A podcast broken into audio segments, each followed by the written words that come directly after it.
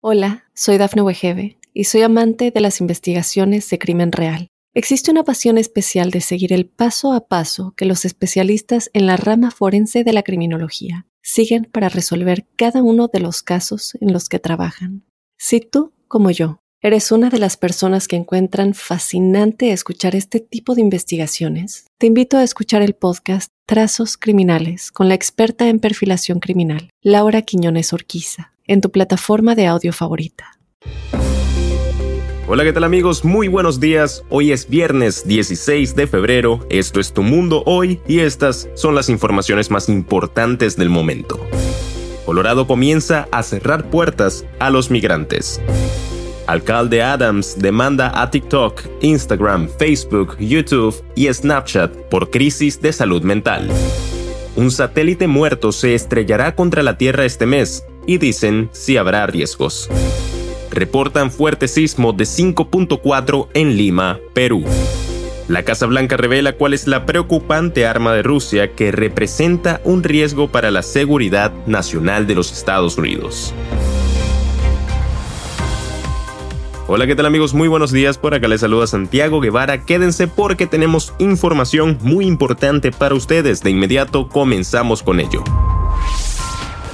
Los gobiernos de Colorado y su capital, Denver, así como organizaciones comunitarias, anunciaron que van a reducir o cancelarán servicios a migrantes. Se informa que esto es debido a los excesivos gastos sociales generados por su llegada masiva desde finales de 2022, cosa que ha afectado considerablemente a sus residentes. En simultáneo, varias ciudades y condados de Colorado han aprobado esta semana resoluciones y ordenanzas indicando que no destinarán fondos propios, fondos que van en destino a los nuevos migrantes, la mayoría de ellos venezolanos y colombianos. En el caso de Denver, el alcalde Mike Johnson anunció recortes al presupuesto estatal en respuesta a la oleada de inmigrantes desde la frontera sur. Según datos oficiales, unos 38 mil inmigrantes llegaron a Denver en los últimos 18 meses. Por este motivo, las autoridades locales debieron destinar unos 180 millones de dólares para albergarlos y alimentarlos. Ante esta crisis, el presupuesto anual de Denver era solo de 800 mil dólares anuales. Como resultado de estos recortes, las autoridades informaron nuevos mecanismos. A partir del próximo martes 20 de febrero y hasta nuevo aviso, los 30 centros recreativos de Denver cerrarán a las 8 de la noche durante la semana, al mediodía los sábados, permaneciendo cerrados los domingos. Además, el costo de la membresía se encareció. En otras noticias, la ciudad de Nueva York ha presentado una denuncia formal contra cinco de las más grandes plataformas de redes sociales. La acusación central descrita en el sitio web de la ciudad es que estas plataformas están contribuyendo a una crisis de salud mental entre los menores a nivel nacional, una preocupación que ha llevado a la administración de la ciudad a tomar medidas legales. El alcalde Eric Adams, junto con el Departamento de Educación y el Departamento de Salud de la ciudad, formalizó esta denuncia ante el Tribunal Supremo de California, en donde se encuentran las sedes de la mayoría de estas empresas tecnológicas. Según el alcalde Adams, Nueva York invierte anualmente 100 millones de dólares en programas de tratamiento de salud mental para la juventud, un esfuerzo financiero que se ve comprometido por el impacto negativo en las redes sociales, en la salud mental de los niños y en los adolescentes. Durante la última década hemos visto cuán adictivo y abrumador puede ser el mundo en línea, exponiendo a nuestros niños a un flujo continuo de contenido dañino y alimentando nuestra crisis nacional de salud mental juvenil, dijo el alcalde Adams.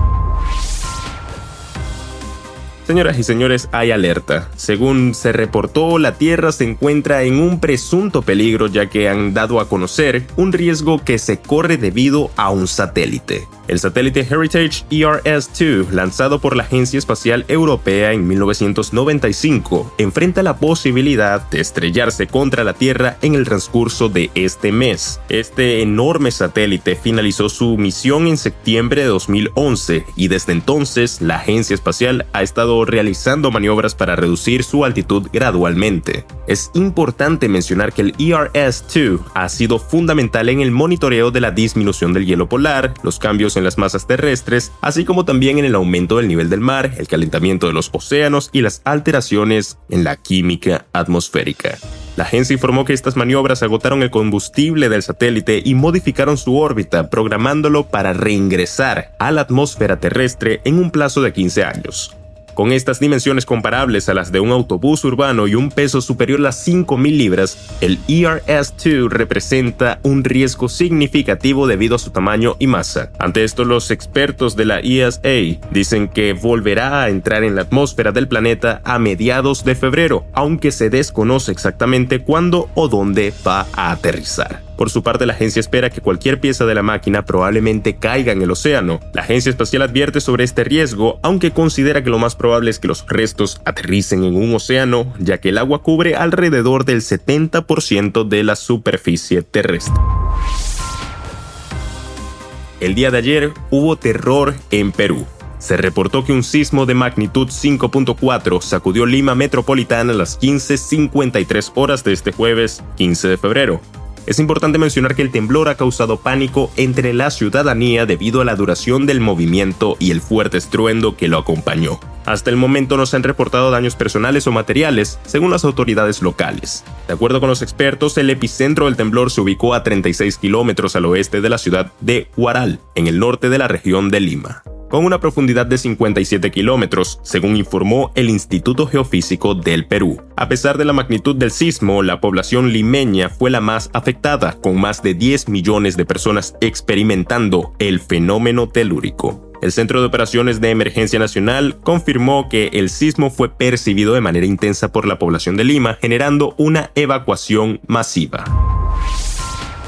Y en otras noticias, la Casa Blanca confirmó este jueves que Rusia ha obtenido una preocupante arma antisatélite emergente, pero dijo que no puede causar directamente destrucción física en la Tierra. El portavoz del Consejo de Seguridad de la Casa Blanca, John Kirby, dijo que los servicios de inteligencia estadounidenses tienen información de que Rusia ha obtenido esa capacidad, pero que esta arma no está operando en la actualidad. En primer lugar, no se trata de una capacidad activa que se haya desplegado, y aunque la búsqueda por parte de Rusia de esta capacidad en específico es preocupante, no existe una amenaza inmediata para la seguridad de nadie, dijo Kirby. El presidente Joe Biden ordenó a sus funcionarios que iniciaran un compromiso diplomático directo con Rusia en relación con este arma, pero todavía no se ha producido ningún contacto con Moscú, dijo Kirby. Los funcionarios estadounidenses están analizando la información que tienen sobre la tecnología emergente y se ha consultado con aliados y socios sobre este asunto. Y bien amigos, hasta acá llegamos con las informaciones de este episodio. Les recordamos que es muy importante que activen la campanita para no perderse ninguna de las actualizaciones de Tu Mundo Hoy. Está informado Santiago Guevara y les deseamos un feliz fin de semana. Hola, soy Dafne Wegebe y soy amante de las investigaciones de crimen real. Existe una pasión especial de seguir el paso a paso que los especialistas en la rama forense de la criminología siguen para resolver cada uno de los casos en los que trabajan. Si tú, como yo, eres una de las personas que encuentran fascinante escuchar este tipo de investigaciones, te invito a escuchar el podcast Trazos Criminales con la experta en perfilación criminal, Laura Quiñones Orquiza en tu plataforma de audio favorita.